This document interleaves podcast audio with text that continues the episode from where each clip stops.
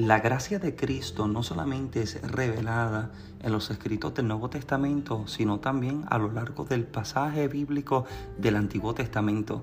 En el Antiguo Testamento, dentro de las diferentes historias, podemos encontrar una manifestación extraordinaria de gracia la gracia muchísimas veces la vemos solamente como un regalo o don inmerecido. Sin embargo, la gracia trasciende y profundiza mucho más que eso. Es en esta nueva serie, Gracia y Carácter, donde estaremos mostrando a través de las escrituras cómo esa gracia extraordinaria del Señor se mostró en la vida de diferentes individuos y que al revelarse sobre ellos también manifestó un carácter extraordinario. Hemos discutido cómo hay 60 rasgos del carácter de Cristo en el pasaje bíblico y queremos explorarlos y entender cómo en la vida del creyente cada uno de estos rasgos debería ser manifiesto. Acompáñanos en esta nueva serie titulada Gracia y Carácter. Muchas bendiciones, le habla el pastor Michael Santiago y le damos la bienvenida a este nuevo segmento y a esta nueva serie de mensajes en el podcast. Estamos contentos y convencidos de que algo extraordinario Dios está por hacer en su vida. Antes de escuchar el mensaje, yo le invito a que pueda compartir este podcast y este episodio con la vida de alguien más para que de igual forma pueda ser bendecido. Este podcast lo puedes escuchar en todas las plataformas digitales y también puedes encontrarnos en las redes sociales como Michael Santiago donde también serás bendecido. Ahora bien, escuchemos la nueva serie de mensajes titulada Gracia y Carácter. Aleluya. Salmo 23, verso 6. Mira cómo lee la palabra del Señor de la siguiente forma. A la gloria del Dios Padre, Hijo y Espíritu Santo. Y los que van para el cielo dicen, los que van para el cielo dicen, Salmo 23, 6. Ciertamente el bien y la misericordia me seguirán todos los días de mi vida y en la casa de Jehová moraré por largos días. Repetimos una vez más. Ciertamente, me fascina como lo dice en inglés, surely, ciertamente el bien y la misericordia me seguirán todos los días de mi vida. Y en la casa de Jehová moraré por largos días. Levante su mano, hablamos con nuestro Padre Celestial, eterno Rey, te damos gracias una vez más. Ha sido bueno con nosotros, ha sido misericordioso. Agradecidos estamos, Señor. Reciben esta tarde nuestra ofrenda de alabanza, de adoración todo lo que tenemos, todo lo que presentamos es únicamente y exclusivamente para ti. Permítenos sentarnos una vez más a la mesa. Sírvenos, Señor. Que tu palabra nos inspire y nos desafíe, que nos levante y que nos lleve a ser quienes en ti debemos ser. Te pido, Eterno, que tu palabra tenga causa y efecto en la vida de cada oyente y en la vida de cada recipiente en este día. Marca corazones, marca pensamientos y mentalidades Marca un nuevo tiempo en cada una de nuestras vidas. Permítenos, Padre amado, entrar en un tiempo nuevo donde podamos disfrutar de todo lo que has presentado y preparado para nosotros. Padre amado, te pido que confirmes tu palabra con milagros, con señales y con prodigios atamos y echamos fuera toda distracción, echamos fuera toda ave de rapiña que intenta tomar lo que sobre el altar es presentado. Alineamos en este momento nuestros pensamientos, nuestra atención, corazón, oído y espíritu para así recibir el así dice el Señor de esta ocasión. Y a ti, Rey, damos absolutamente toda la gloria por Cristo Jesús. Amén, Señor, y amén. Puede tomar su lugar en esta tarde, por favor perseguidos, aleluya, perseguidos. Nicolás Vujicic o Vujicic es un orador y conferencista australiano que se ha vuelto famoso mundialmente por sus reflexiones de éxito y superación ante las adversidades. Nick nació en Brisbane, Australia, el 4 de diciembre del 1982 en una familia de inmigrantes serbios con una enfermedad llamada tetraamelia, es decir, la carencia de extremidades como brazos y piernas. Él nació solamente con una formación en el lado izquierdo inferior que le funciona como pie. A pesar de su discapacidad, Nick aprendió a realizar muchas tareas con ayuda de su muñón, pero solo es el comienzo de su mensaje de superación. Más adelante su familia decidió mudarse a Melbourne para tener una vida mejor. Sin embargo, el sistema educativo de la ciudad no le permitió integrarse a la escuela por su notoria discapacidad. Aunque después Nick fue la propia imagen de motivación y se convirtió en uno de los primeros niños con habilidades diferentes que entró al colegio regular, no fue nada fácil incorporarse. Al ser diferente, Nick causaba impresión en sus compañeros de clase, así como el bullying y la segregación. Quien ahora es un orador de motivación personal, cuenta que sufrió mucho rechazo a lo largo de su infancia y que le llevó a tener episodios depresivos a los 8 años y un intento de suicidio a los 10 años de edad. Eventualmente, gracias al amor y apoyo incondicional de sus padres y su capacidad de motivación personal, Vujicic entendió que era único en su clase y estaba en el mundo para inspirar a otros. Asimismo, encontró refugio en Dios.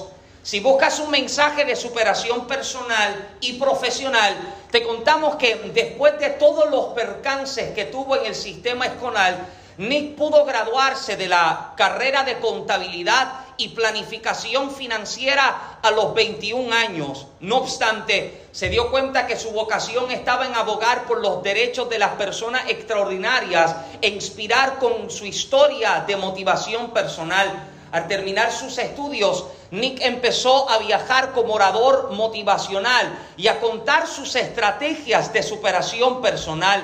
En el 2005 creó su propia fundación de motivación personal y después en el 2008 fue protagonista del documental Nacido sin extremidades. En la actualidad, Nick ha ido o ha dado charlas en cinco continentes y en más de 30 países. También ha escrito cinco libros. Además, en cuanto a su vida familiar, está casado, tiene dos hijos y está muy feliz. Qué gran ejemplo de motivación personal. Según nuestra perspectiva limitada por la emoción y el sensacionalismo, nuestras pruebas y dificultades siempre parecen ser las peores.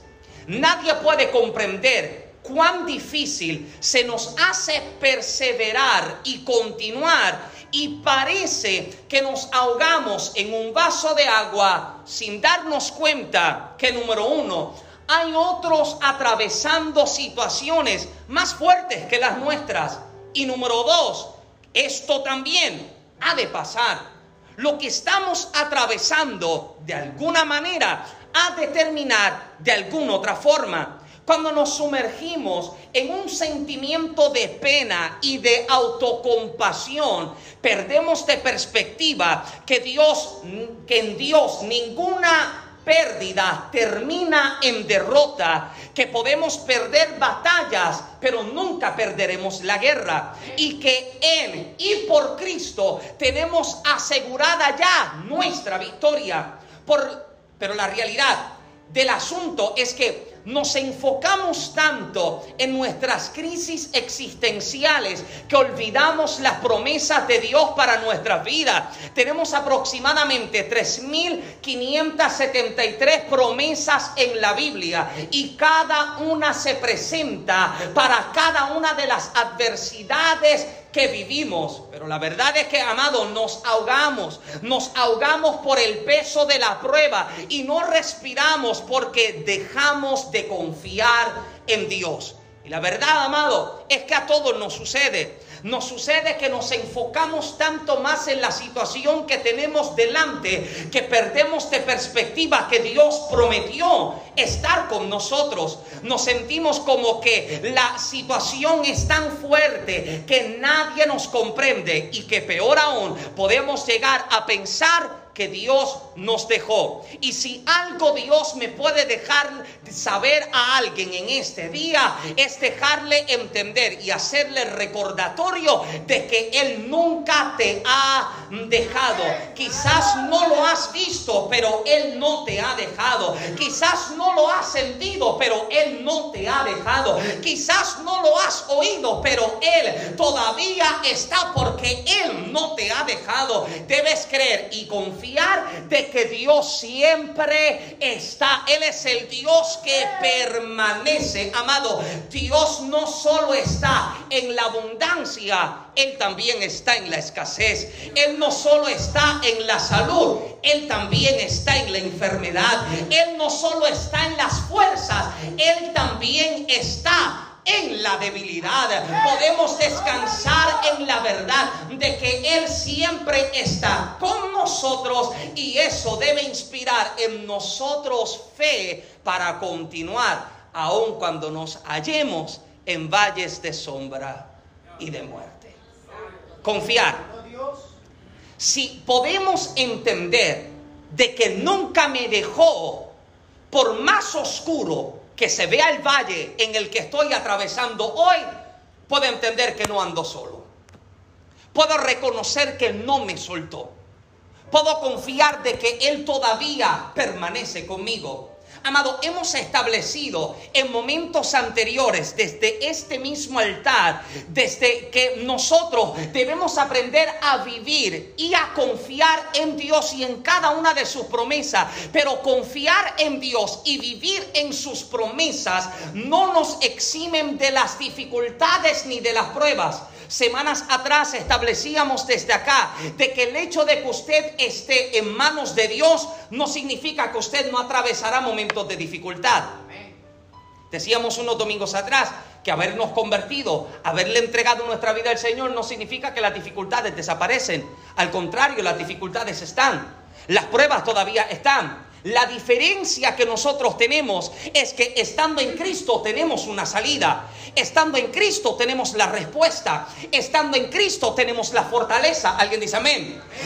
La prueba no desaparece. La dificultad no se desvanece. Pero aún en medio de ella yo puedo ser preservado y guardado por Dios. Porque amado, comenzaremos a creer, si pensamos de forma equivocada, comenzaremos a creer que como somos hijos de Dios, no merecemos dificultades, que como hemos sido fieles y buenos cristianos, no deberíamos atravesar el dolor o porque hemos sido rescatados o salvados por gracia, ninguna adversidad debería tocar nuestra vida. Cuando, amado, es todo lo contrario, ya que nuestra fe, amado, nuestra fe se fortalece y se construye sobre los dolores de la prueba.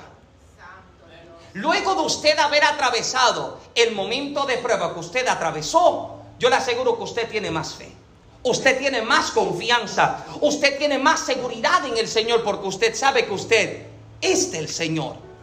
Usted sabe que usted le pertenece a Él. Y cuando tu fe es fortalecida en los momentos de prueba, amado, usted comienza a confiar en Dios como usted nunca había confiado. Porque usted comienza a entender, amado, de que lo que lo librará a usted de la situación que tiene delante no son ni sus fuerzas ni sus capacidades humanas, sino la providencia de Dios, sino la liberación de Dios, sino la misma gracia de Dios que se presentará para guardarte, para preservarte y para permitirte cruzar a un otro lado. Ahora visualiza conmigo de momento quién escribe, el salmista David. Amado, él sabe lo que es recibir la visita del profeta en su casa y que delante de toda su familia el cuerno de aceite fuese levantado que el aceite cayera sobre su cabeza y que delante de todos se le confirmara como el próximo rey de la nación, mientras todavía la nación tenía rey. Él sabe lo que es recibir una palabra profética en casa. Sin embargo, el trato de los suyos hacia él nunca cambia a pesar de haber recibido la palabra profética. Siguen tratando a David de la misma forma, y esto usted lo puede ver en el capítulo siguiente, capítulo 17, cuando David es enviado por su padre a llevar de comer a sus hermanos. ¿Cómo lo recibe su hermano? Su hermano lo está recibiendo con rechazo, lo está subestimando, su hermano le está tratando con desprecio. Él sabe de que a este lo ungieron, sabe que lo llamaron a algo mayor. Sin embargo, el cambio o el trato hacia él no cambia, amado. Y David sabe lo que es experimentar esto, sabe lo que es cargar una promesa, sabe lo que es cargar una palabra profética. Sin embargo, todavía está viviendo etapas de rechazo y de subestimación. Amado, etapas de valles que cada uno de nosotros experimentamos. Como decía al principio, nosotros cuando nos ahogamos dentro de las pruebas que tenemos delante, muchas veces se nos hace imposible creer de que alguien nos pueda comprender. No es que tú no sabes lo que yo estoy viviendo porque tú no, tú no estás sintiendo lo que yo estoy sintiendo. Pero amado, hay gente que también ha sido procesada y hasta más fuerte que usted. Amén ha sido procesada en cosas más violentas que las que usted ha sido procesada, pero sigue de pie, siguen adorando, siguen sirviendo, se siguen congregando. Amén. Porque son gente que ha depositado su confianza en el Señor. Ahora, atravesamos diferentes valles en nuestra Biblia y eh, en nuestra vida. Note esto que en la Biblia hay seis valles claves. Y esto les voy a dar un aperitivo porque más adelante en una serie futura vamos a entrar en detalle. Hay seis valles clave que son presentados en la escritura. Y cada una tiene una aplicación espiritual y un significado para nuestra vida en Cristo hoy. Número uno, el valle de Sidim. Este es el mismo lugar donde estaban las ciudades de Sodoma y Gomorra. Dios miró hacia abajo y vio la maldad de esas ciudades malvadas y vio que no se arrepentirían, no se arrepentirían. Este es el valle donde abunda el pecado. Esto representa un valle bajo en nuestra vida espiritual, el valle del pecado. Usted nunca se siente cómodo cuando usted está en pecado. Usted nunca se siente en paz cuando usted está en pecado. Usted nunca se siente en gozo cuando usted está en pecado. ¿Alguien está conmigo todavía? Este es el valle de Sidim. Número dos, el valle de Escol.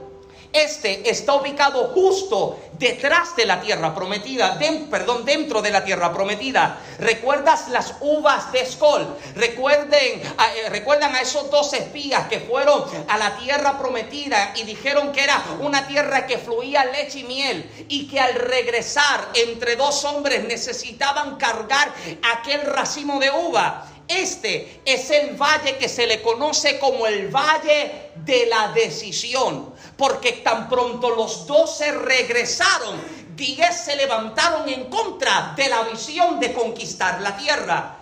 Este es el valle de las decisiones en tu vida. Es el lugar y el momento en tu vida donde tendrás que decidir entre esto y aquello, entre lo bueno y lo mejor, entre lo que quieres y entre lo que necesitas. El valle de la decisión. Número tres, el valle de Elá.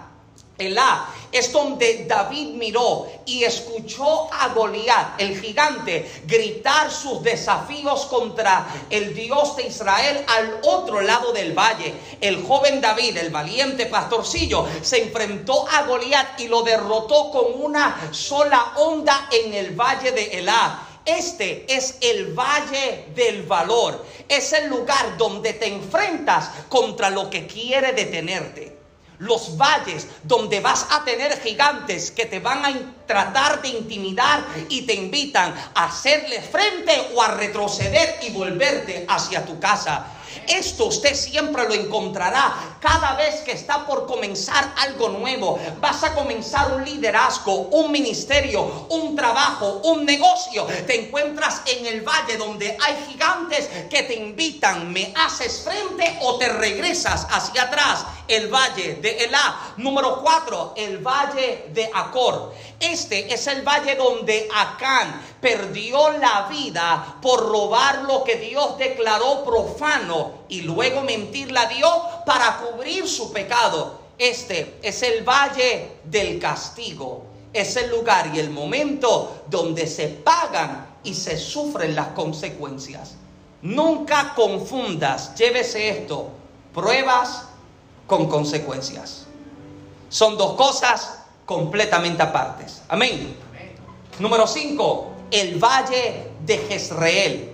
Este es el valle que es tan importante para los creyentes, porque es el valle donde la Biblia dice que, ah, eh, es donde la Biblia dice que, que Armagedón, la gran batalla de los últimos tiempos, se peleará y Jesús vencerá a Satanás y a todo el mal cuando los grandes ejércitos del mundo se reúnan para la batalla, para la batalla. Este es el valle de la victoria. Amén. Y número 6 el valle de Geena.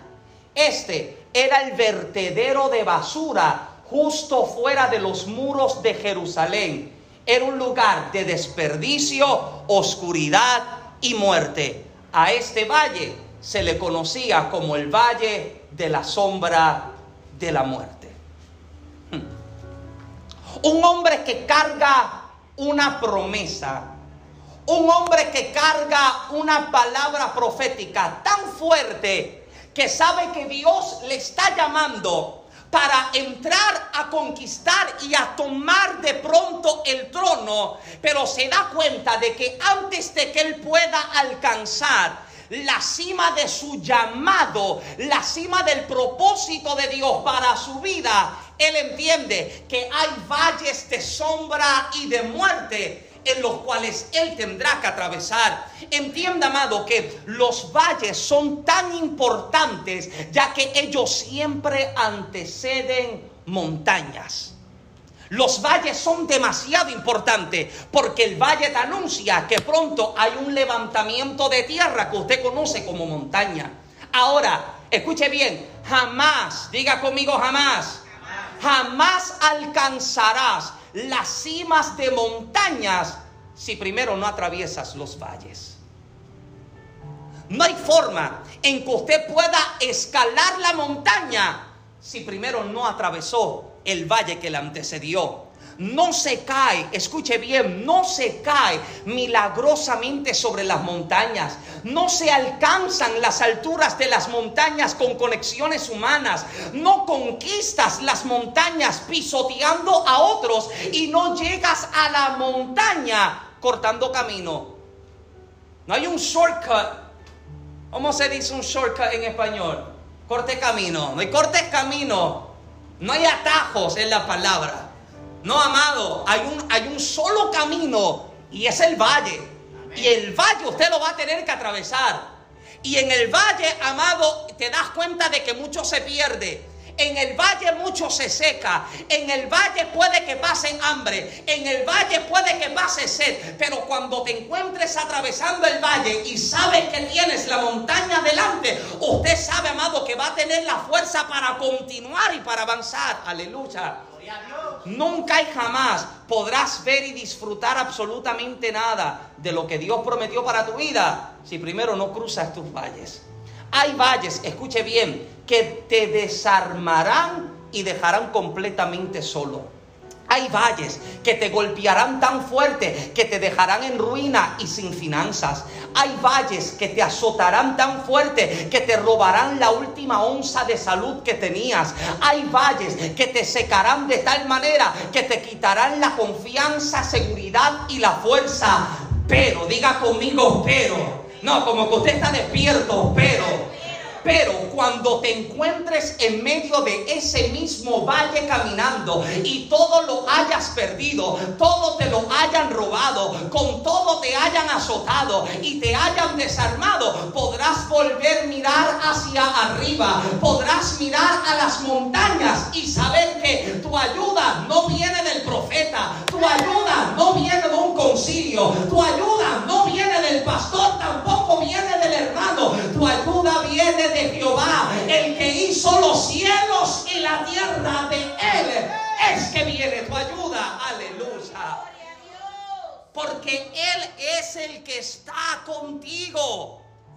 Puede encontrarte caminando el valle, pero mientras estés en Él, Enfócate a las alturas, porque en las alturas el Señor te dice, ven que yo soy el que te fortalece, ven que yo soy el que te suple, ven que yo soy el que te sana, ven que yo soy aliento. Aleluya. Ahora, lo extraordinario de este salmo es que comienza resaltando las oscuridades del valle. Era como comienza el salmista, Jehová es mi pastor, nada me faltará. En lugares de delicados pastos me hará descansar junto a aguas de reposo, me, de reposo me pastoreará, confortará mi alma, me guiará por sendas de justicia por amor de su, de su nombre. Aunque ande en valle de sombra de muerte, no temeré mal alguno porque tú estarás conmigo. Él entiende, amado, él entiende que él tiene una palabra, él entiende que él tiene una promesa, él entiende de que él ungiero y a pesar de tener la palabra, a pesar de tener la promesa, Él está consciente de las dificultades que se avecinan. Él está consciente de que habrán dificultades, porque escuche bien, el hecho de que a él se le unja como rey, mientras todavía hay rey, da oportunidad para que quieran buscar a este muchacho y quitarle la vida. Porque pudieran estar diciendo la gente de que David está tratando de hacer un golpe de estado. Está tratando de usurpar el trono del rey. ¿Alguien está acá? Y David sabe, David sabe que él carga una palabra tan fuerte que ha de marcar su destino. Pero él sabe de que antes de que él pueda llegar a la cima del cumplimiento del propósito de Dios para su vida, hay valles que él va a tener que atravesar hay dificultades que él va a tener que atravesar. Escuche bien, presenta un escenario dificultoso, sin embargo no se centra en él, sino que esta declaración comienza a ascender a unas alturas desde donde ve el cuidado del pastor y su preservación constante hasta alcanzar la más alta bendición de recibir bien y misericordia. ¿Por qué, amado? Porque cuando tu fe sube a un nivel de confianza completa en Dios, amado, lo que usted está viviendo, usted lo comienza a ver como nada en comparación a todo lo que Dios está por hacer. Escuche bien, cuando nuestra fe sube de nivel, comenzaremos a ver de manera correcta los escenarios de pruebas. Escuche bien, para los creyentes las pruebas no son un castigo. Por favor, quítese de la mente que Dios te está castigando con la prueba. Dios no te está azotando. Dios no está diciendo el cabezón de Fernando. no. Te está probando para añadirte fe. Te está probando para añadirte confianza. Amén. No te está probando porque te está castigando. Esto es lo que el Evangelio del terror enseña. Que la prueba es que Dios te está azotando y te está castigando. No, amado. Él te está probando, amado, porque te está formando. La prueba en la cual Dios te permite entrar tiene, tiene la intención de añadirte fe, pero de también formar en ti el carácter de Cristo. Que cuando usted salga de ese capítulo de prueba, usted salga más sabio, más fuerte, más grande, más apuesto. Usted, por lo menos dígame a eso. Sí, cuando salgas de esta, usted sale nuevo, sale diferente, amado. Ahora, él, nos está llevando, amado, hasta un nivel, hasta un nivel de formación en la que estemos listos para entrar al llamamiento al cual, para el cual Él nos ha separado. No puedes, escuche bien, ser procurado, o no puedes procurar, debería decir, ser enviado a cumplir con tu asignación así como estás debes elevar tu fe. Hay quienes, escuche bien, están orando por bendiciones, provisiones y milagros, pero no están dispuestos a soportar el peso de prueba que esa bendición requiere.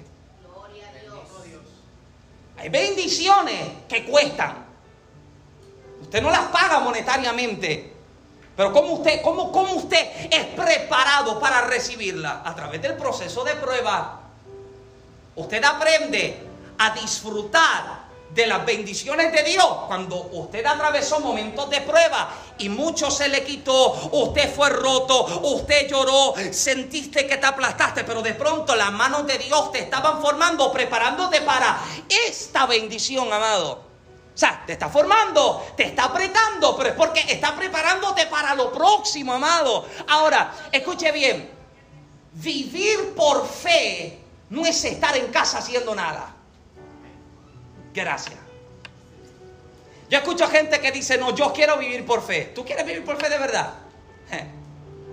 Yo quiero vivir por fe. Amado, cuando yo tenía 17 años de edad, 17 años de edad, recuerdo escuchar la voz del Señor que me habla y me pide que deje mi persecución de mis estudios. Yo quería, yo quería ser un psicólogo. Yo quería ser un psicólogo cristiano. Porque yo creía que yo podía complementar lo mejor de ambos mundos. El conocimiento intelectual con el impacto y el poder del Espíritu Santo para ayudar a sanar las vidas. Esa era mi intención. Para mis 17 años el Señor me dice, Michael, no quiero que te dirijas en esta dirección.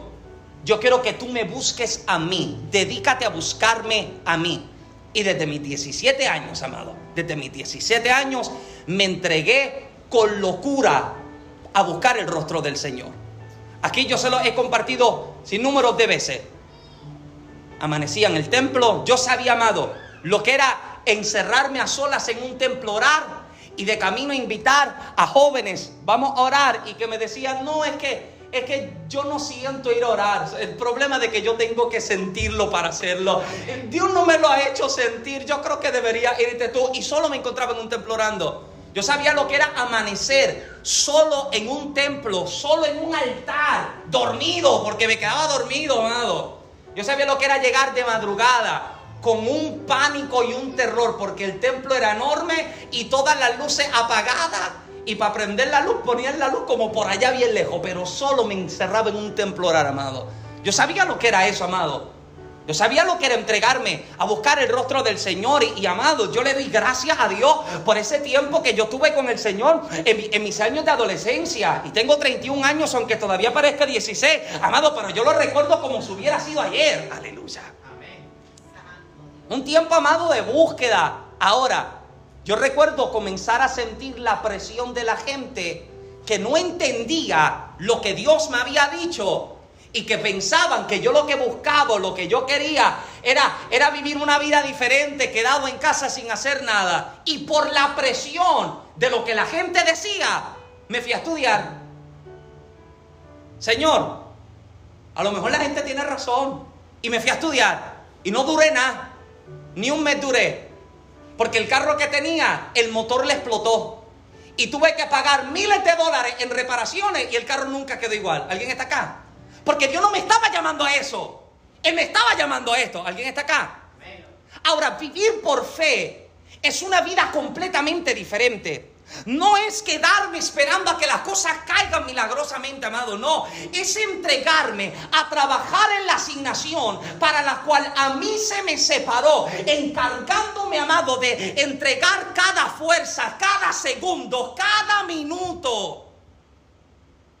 No es que yo me quedo acá.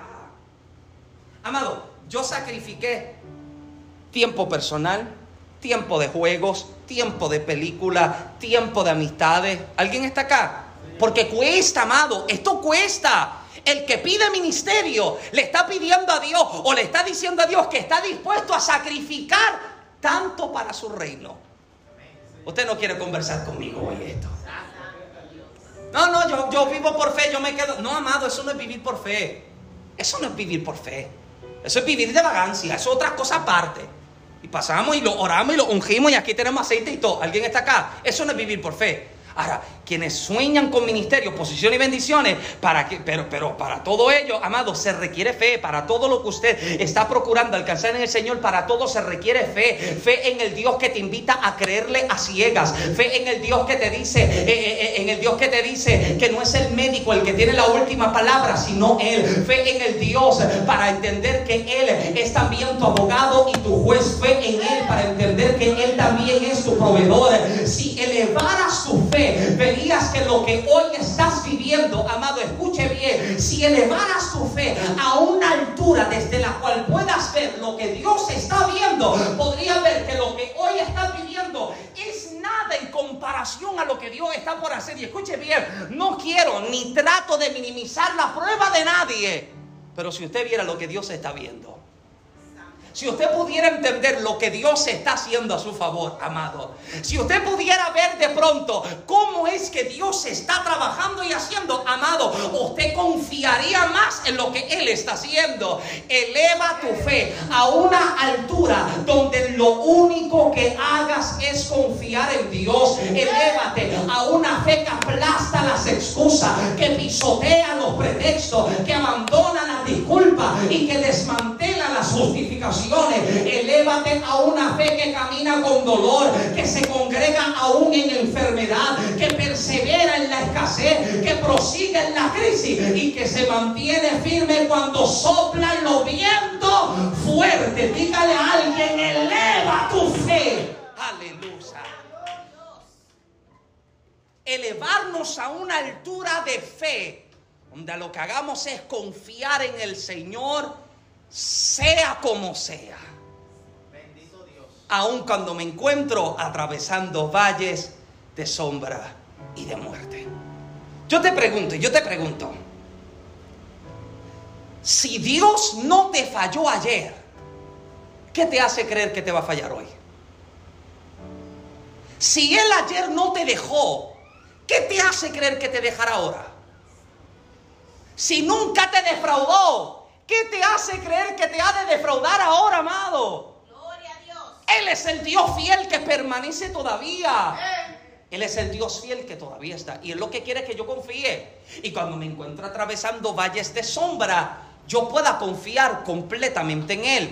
Cuando me encuentre atravesando esas situaciones de dificultad, yo pueda seguir mirándolo a Él. Y, este, y la declaración del salmista es tan poderosa, amado, porque escuche bien, a pesar de una vida de persecución que estaría por experimentar David, en su cántico hace una declaración trascendental. Este salmo trasciende los dolores, las crisis, las persecuciones y las adversidades cuando declara, ciertamente, el bien y la misericordia me seguirán todos los días de mi vida. Escuche bien, David puede cantar de esta manera porque entiende dos cosas. Número uno, Dios está con él en medio de todo. Y número dos, que las bendiciones de Dios lo perseguirán a él todos los días de su vida.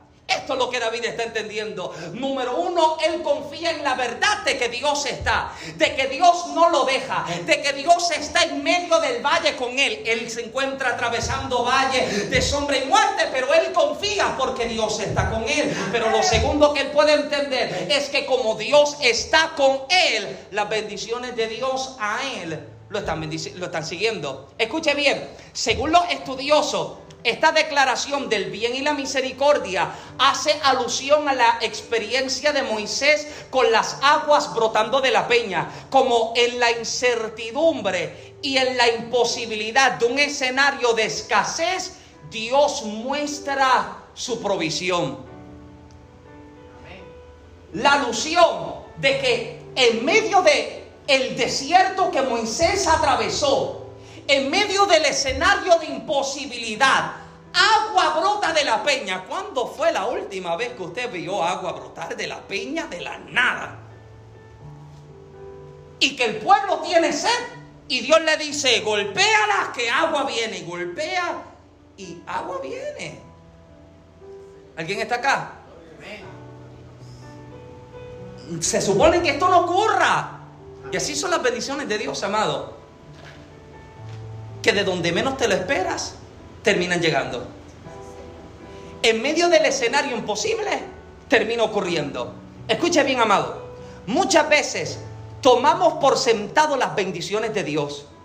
Creemos que las bendiciones de Dios solo son cuentas bancarias llenas, carros nuevos y casas gigantes. Cuando la verdad es que las bendiciones de Dios son relativas para cada quien, dependiendo del entorno en el que están. Escuche bien, para unas personas las bendiciones más extraordinarias de Dios pueden ser los últimos 5 dólares que necesitaban para completar el dinero de la renta y para otro los mismos 5 dólares que alguien le dio en la calle para comer. ¿Alguien está acá? 5 dólares para terminar de pagar. Y quizás para mucha gente 5 dólares no son nada, pero para el que no tiene nada, 5 dólares, amado, una fortuna. Alguien como John, que hablamos hoy, Amado, algo tan pequeño puede ser lo más grande que él puede recibir. ¿Alguien está acá? Para una persona las bendiciones más extraordinarias de Dios puede ser un pedazo de pan en el Olive Garden para acompañar sus sopas de chicken gnocchi. Aleluya, si Dios te usa. Nadie dijo amén. Eh, mientras, mientras que para otro es el único bocado de pan que ha comido en todo el día. Muchas personas, las bendiciones más extraordinarias de Dios pueden ser el carro nuevo que pudieron sacar del concesionario de auto, mientras que para otro puede ser el aventón que un amigo le da todos los días para ir a trabajar. Bendición de Dios. Para mucha gente las bendiciones más extraordinarias de Dios puede ser una casa con cuatro habitaciones y dos baños, aunque viva solo. Mientras que para otro puede ser una caseta de campaña en la que puede dormir todas las noches en frío o calor. Bendición de Dios. Si nosotros nos diéramos cuenta de cuán bendecidos nosotros estamos, cuán bendecidos nosotros estamos. Génesis, Génesis, no le gusta que yo le enseñe videos de, de personas en necesidad que ayudan. Ella me dice, tú ves cosas tristes. Yo digo, no, no es triste, alegre porque lo están ayudando. Porque ayer le enseñé un video y él estaba llorando en la cama. No le gusta que, no le gusta que yo le enseñe cosas así. Pero amado, entender de que hay gente que tiene tanto menos que usted. Yo vi una, yo vi una imagen un tiempo atrás de un templo, un servicio, no sé dónde era. Parecía quizás un país africano. Cuatro estacas así paradas, dos o tres palos por encima, unos troncos de árboles en el suelo, eran los bancos de asiento. Y allí estaban los hermanos descalzos, ropa sucia y rota, en su, en su culto devocional al Señor. ¿Alguien está acá? ¿Y nosotros qué? Tenemos un sistema de aire medio, medio malo de momento, pero que enfría. Un buen sonido, que usted me escucha gritar porque usted sabe que yo soy gritón. Tenemos luz, agua, asiento acoginable. Amado, ¿y con cuánta excusa nosotros le presentamos al Señor? Nosotros nos reunimos dos veces en semana.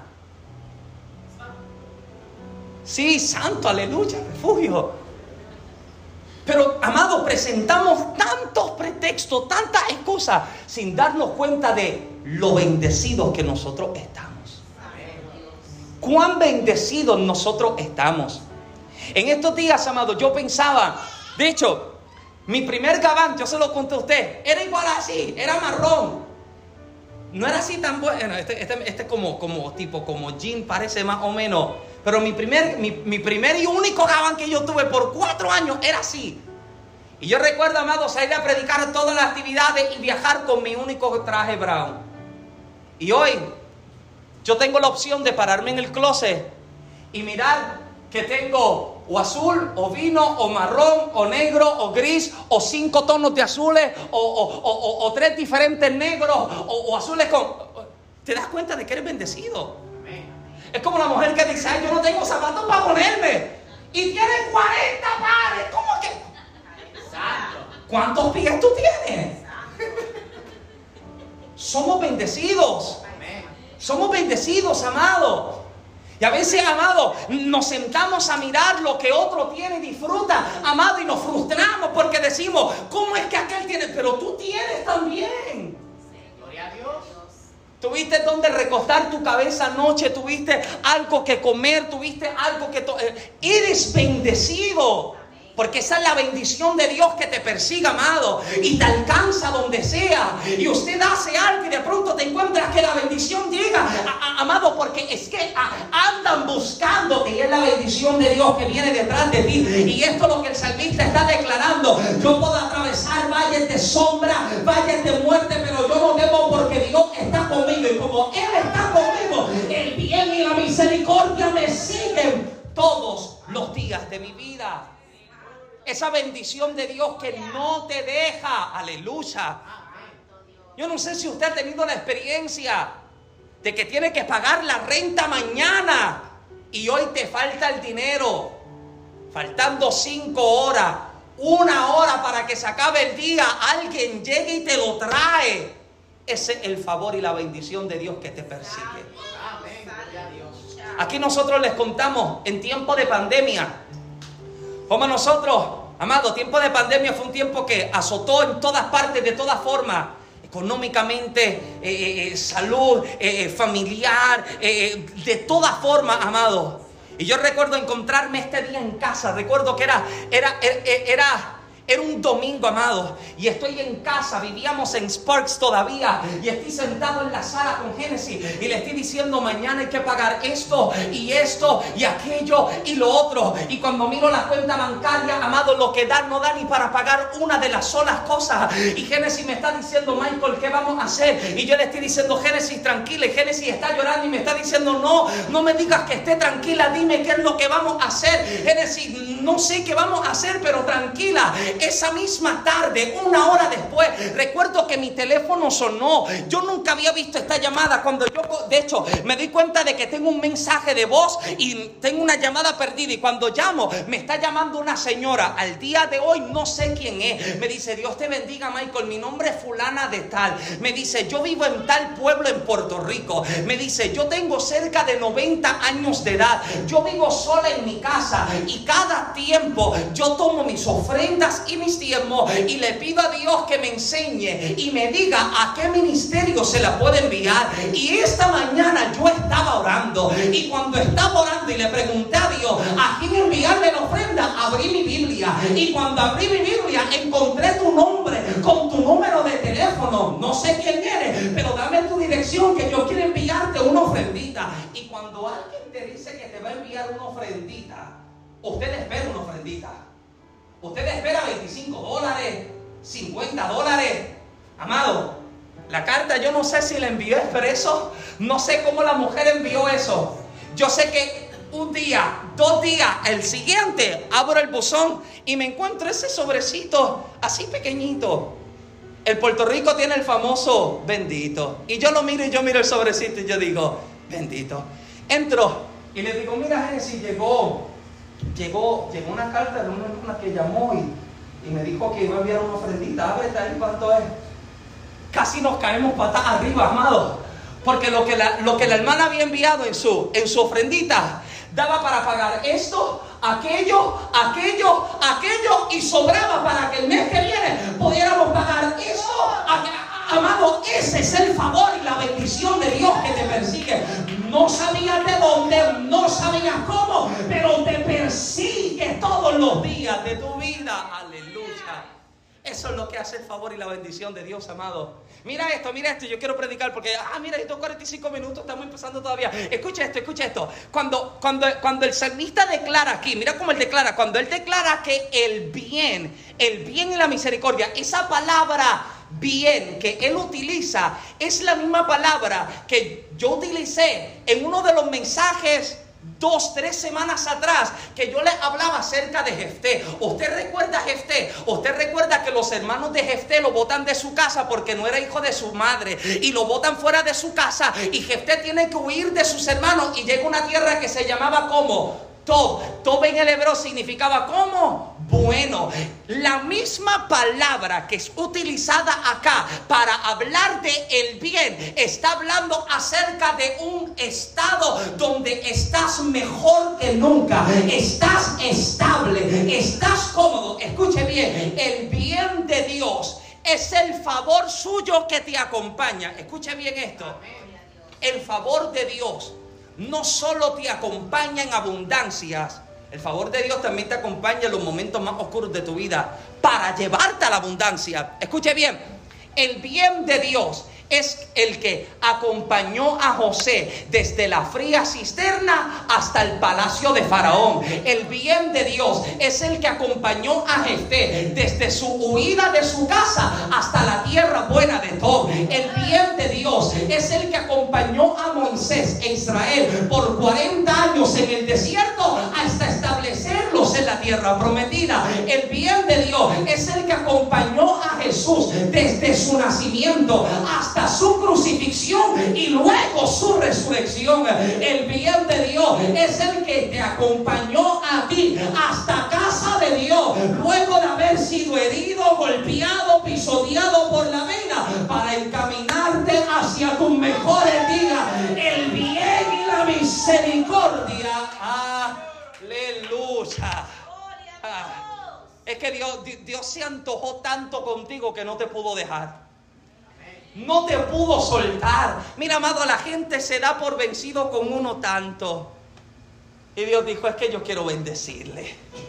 Es que mire esa carita, ¿cómo no la voy a amar? Alguien está acá. Es que, es que mírala, ¿cómo yo la voy a... No, tengo que bendecirla y le tengo que favorecer. No te habías dado cuenta, pero te estaban persiguiendo.